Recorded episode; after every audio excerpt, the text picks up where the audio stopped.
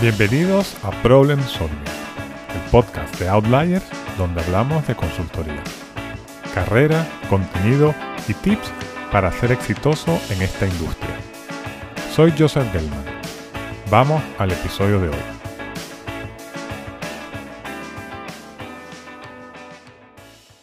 Hoy quiero hablarte de cómo sacar provecho y sobre todo evitar los riesgos cuando estás en un proyecto de esos que despectivamente se llaman de body shopping. Estas son situaciones en las cuales, más que estar en un proyecto, la consultora acuerda con un cliente que tú vas a estar al 100% con ellos. Es decir, que pasas de cierta manera a trabajar como empleado del cliente, pero sin ser parte real de su empresa. Es decir, sigue siendo empleado de la consultora. Debo confesar que este era un modelo que yo no conocía hasta que llegué a Minsay. Y de entrada a mí esto me parecía un poco raro. Y que de cierta manera iba un poco en contra del modelo de consultoría ese de aportar valor a un cliente mediante proyectos que empiezan y terminan, mediante ponerle un equipo, etc. Sin embargo, la realidad es que este tipo de colaboraciones son una parte relevante del negocio de las consultoras de management tecnológicas. Así que si trabajas en Deloitte, Price, NTT, etc., es más que probable que en algún momento te toque un proyecto de este tipo. En este episodio quiero hablarte de tres cosas. Primero, ¿por qué los clientes contratan este tipo de colaboraciones? Y sobre todo, ¿por qué las consultoras lo venden? Segundo, lo que tú puedes sacar de positivo de estos proyectos lo que puedes aprender y cómo te puede ayudar en tu desarrollo.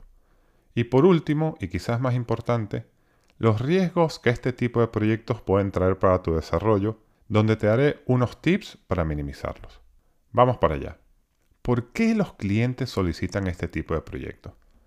La primera reflexión sería que si una empresa necesita a alguien que esté al 100% haciendo el trabajo del día a día, pues oye, mejor que contrate directamente y que no busque una consultora. Sin embargo, existen razones racionales por las cuales las empresas buscan este servicio.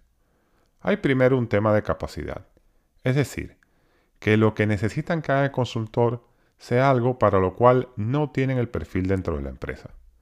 Un caso muy común de esto es necesitar la función de PMO, Project Management Office, es decir, alguien que controle, supervise y gestione el avance de una gran cantidad de proyectos dentro de la empresa, como por ejemplo todas las iniciativas asociadas al proceso de transformación digital o inclusive necesitan un product manager para el desarrollo de un producto digital.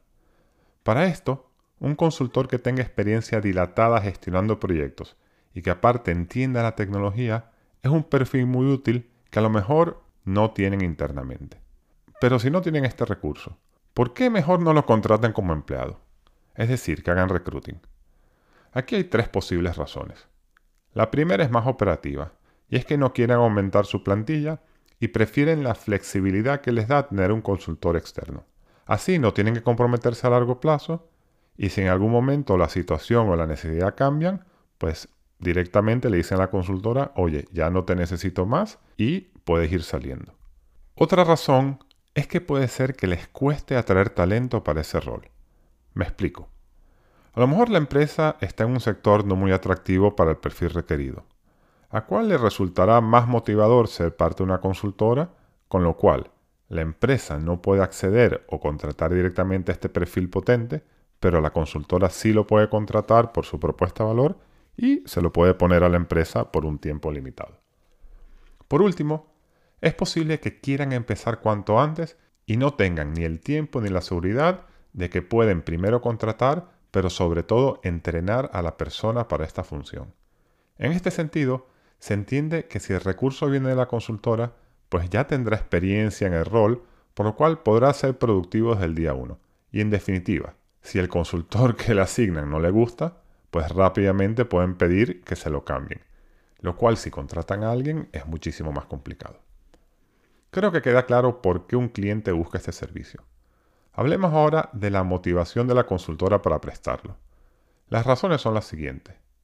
Estas colaboraciones suelen ser largas, lo cual ayuda a la consultora en la planificación de recursos, ya que da cierta seguridad de que estas personas estarán facturables con el cliente usualmente por un periodo largo de tiempo. Esto permite hacer crecer al equipo y poder balancear estos proyectos de mayor seguridad con otros proyectos más cortos en los cuales tienen que hacer propuestas, etcétera, etcétera, y donde hay mucha más variabilidad e incertidumbre. También, cuando el consultor que está en la empresa en formato body shopping lo hace bien, suelen empezar a haber más peticiones de este tipo por parte del cliente. Es decir, surgen nuevas necesidades y te piden más gente, porque la experiencia hasta ahora ha sido positiva.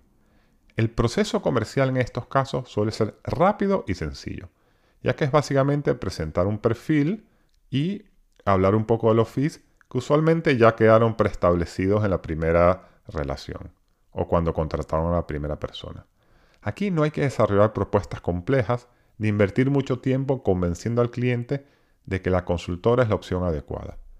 Esto es lo que sucede, como ya hemos comentado, cuando haces labor comercial en proyectos más tradicionales de consultoría. Por último, tener gente al 100% dentro del cliente ayuda a entender muy bien las necesidades de la empresa, lo cual te genera oportunidades de proponerle cosas, de hablar con ellos y en definitiva de generar nuevas colaboraciones. Dicho esto, ¿por qué puede ser atractivo para ti como consultor un proyecto de este tipo? En primer lugar, tendrás un rol más de hacer cosas y menos de pensar estrategias.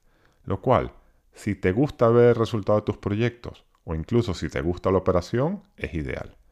Entenderás en profundidad a tu cliente, su negocio y cómo hacer que las cosas sucedan dentro de su organización, que son capacidades muy relevantes.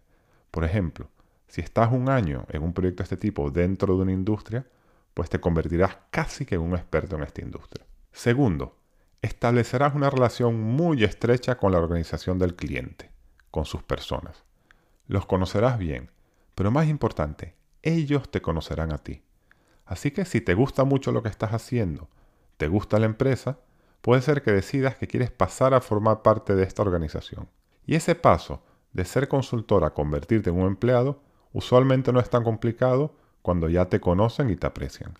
Sin embargo, estos proyectos conllevan riesgos relevantes que tienes que gestionar. Los enumero.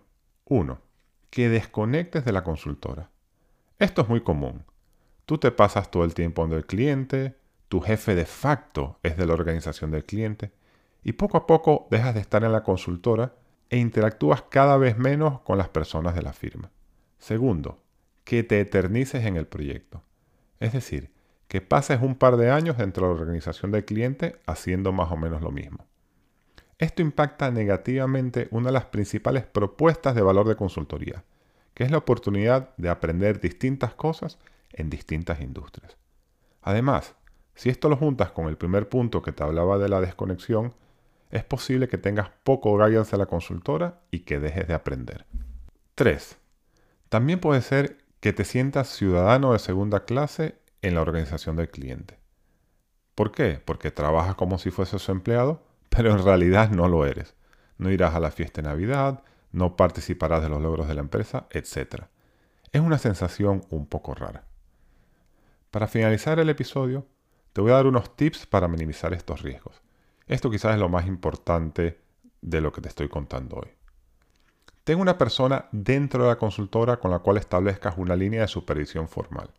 Es decir, tengo un manager con el cual te reúnas de vez en cuando, le cuentes lo que estás haciendo y discutas con él la mejor manera de aportar valor al cliente. Mira, aquí en este proyecto no hay un equipo, entonces no hay un manager que esté dedicando tiempo formalmente al cliente. Así que esto es algo que tienes que buscarlo tú proactivamente. Ya que puede ser que dadas las realidades de la intensidad del trabajo en consultoría, básicamente cuando no te vean se olviden de ti. Ellos pensarán, bueno, este está donde el cliente y está bien. Establece con el cliente que tienes que pasar algo de tiempo en la consultora. Te diría que como mínimo deberías trabajar desde la firma un día cada dos semanas. Esto te dará la oportunidad de conectar con la firma y mantener las reuniones de contenido que te comentaba hace un momento. Esto es algo que tienes que asegurar que tu socio gestione con el cliente, que se lo diga desde el principio. Por último, establece un tiempo definido en el cual trabajarás para ese cliente. Yo te diría que lo máximo absolutamente tiene que ser un año.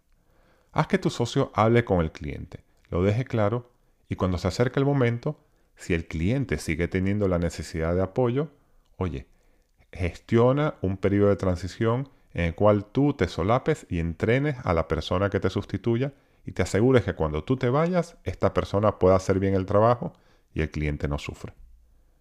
Mira, estos proyectos no son para todo el mundo, pero también son una buena experiencia y como comentábamos te ayudarán a desarrollarte. Pero considera los riesgos que te menciono.